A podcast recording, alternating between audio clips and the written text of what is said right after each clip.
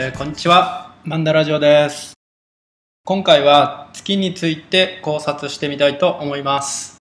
まずは大きさからいくと地球の8分の1ということになりまして他の惑星の持つ衛星が1000分の1以下であることを考えるとどうにもありえないことになっております。しかも他の惑星を考えると地球よりもばっかでかくて重力も相当なものではと推測できますからまあ1000分の1以下くらいなら重力でキャッチすることもあり得るよなとは思うんですよね。しかし地球に関しては軌道上に入ってきた月を重力でキャッチっていうのは相当に無理が感じられます。そしてまたアポロ計画で持って帰ってきたとされる土や岩を年代測定したところ53億年から200億年前のものであるということが分かったそうで46億年前に誕生したとされる地球より古いことになりこれはねちょっとジャイアントインパクト説っていうのはままるっきり嘘になるということになります自分は月は誰かが持ってきて配置したんじゃないかなと思っていますなぜならあまりにもよくできすぎているからです。さっき言った二つの説は、まず物理的に想像しきれないことにプラスし、まだ他に理由にできると思うようなことがいくつかあります。一つは太陽と月の大きさと距離の関係で、月は太陽の400分の1ほどの大きさなんですけど、地球から月への距離が1だとしたら地球から太陽までの距離は400になりこれがねまるっきりちょうどになるんですよね、まあ、そのおかげで日食が綺麗に重なったりもするんですけどちょっと月食についても触れてみると地球の影は月の大きさに対し3倍ほどになるということでちょうど真ん中を通るような2015年のようなものは1時間ほど見られたりしますが2019年にあるようなものは影の端に近いものになり12分くらいの観察が可能になるということです。でね不自然な理由の一つとしてなぜ月は一面しか見せないのかということもあると思います。これは月の自転するスピードと地球を公転するスピードが全く同じだからということになりますがこんな奇跡が起こりうるのかね時間で言うと27.32日でぴったりと一致。これは同期時点とも言い他の惑星と衛星でも同じようなことが見られているということなんですね。でもねちょっとどうも納得いかないんですよね。で次に月の不思議としてはクレーターの深さがどれも6キロほどのもので月は表面の方が内部よりも密度が高い殻のようなものに守られているような構造であるということです。普通の天体は逆ですよね。なのでこれは本当に天体なのかということになるとも思います。そして月にはエベレストよりも高い1万1000メートルくらいの山があるそうです。あとは2009年のかぐやの送ってきた画像によって JAXA は直径50メートルの巨大な穴があって将来的にそこに基地を作ることも可能だとか言っています。で次はねこれオカルト界の常識になるんですけど、まあ、月の内部は空っぽ説っていうのがありまして月は中空構造のものであるとする月空洞説が常識になっているということです。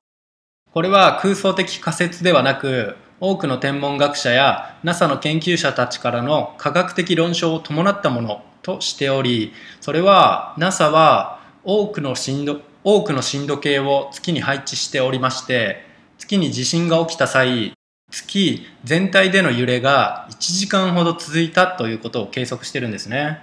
そのコメントが月は巨大な鐘のように振動しただけではなくまるで中に油圧ダンパーが入っているかのように全体的に揺れたとか、あとは12世紀頃に月に衝突したとされる巨大隕石の衝撃が800年以上経った今もかすかに月を揺らし続けていると捉えていたりするんですね。月全体の平均密度と月の石の密度が同じであるという検査結果も出たという研究結果も出たということで、月には構造的に核となる部分がないとしています。こういったことを NASA の研究者が言っているということもあって、オカルト界はこういうのを根拠に確信をしてるんですね。そしてそこで示唆しているのが月は内部を大幅に改造された宇宙船なのではとも言っています。中の巨大な空間に宇宙人が何種類も住み分けしていて地球人の行いを監視観察しているとしてまたね NASA は彼らのテリトリーとして認識したからもう月には行かなくなった。行けなくなった。という結論まで出しています。他にもアームストロング船長がね月に着いた際に発した一言もこっちのベイビーはでっかいな。といった言葉もあり、これはね、宇宙人を指して言っているのではという説もあったりします。その後の船長の人生においても、もともとなのかわからないんですけど、寡黙に過ごしていたというのも若干気になります。余計なことを喋らないように監視されていたという可能性も捨てきれないものなのではと思います。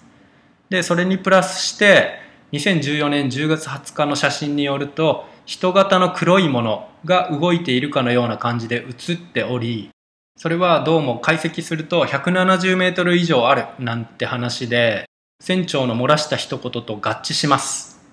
これはルナージャイアントと呼ばれたりしています。そして2016年に NASA がアポロ計画の際に宇宙船の乗組員たちがしていた会話を開示しました。そこで交わされていた会話はあの円錐形の物体の中ほど惨めな場所はないだろう。とか、ぐったりしているところが見られます。とか、どうやっても外には出られそうにないな。とか、他にも、あれは採掘場だ。といった会話が記録されており、これらのことからも宇宙人がいる、地球人が囚われているのかも、といった推測がされています。他にもとある場所では放射性ガスを観測したり、秘密裏に行われていたとされるアポロ計画20号では、月面に宇宙船を発見し、宇宙船内部で通称かぐや姫なるミイラを発見していて、これなんかはもうすごい顔面プレイをしていますし、その後もアポロ計画20号に関与し、NASA の情報をリークした人は、かぐや姫は現在は地球に来ており死んでいないとか言っていたりします。あとは月面古代都市の写真もあったりします。またアポロ17号の時はロボットの頭部のような大きな頭のような写真が残っていたりします。こういったね、なんかオカルト的な不思議があるんですね。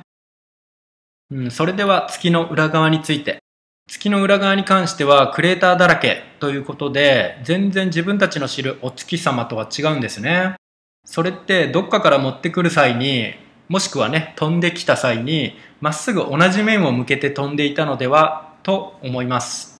もし地球の衛星になった後に背面のみクレーターだらけになったというのなら何か辻褄が合わないと思いますしまた飛んできて地球の衛星になったとしてもクレーターだらけの面が背面側になるかなとも思います。それって運んできた人たちが地球を観察するのにもしくは地球に何かしらの行動をするのにボコボコのクレーター側を地球に向けていたら基地や設備を設置するのにも調子悪いとかねそういったことがありそうですし月を地球まで運びたてのその時はやっぱりねこっち面たくさん岩に当たったからクレーターだらけで熱を持っちゃってるわとかなってると思うんですよね。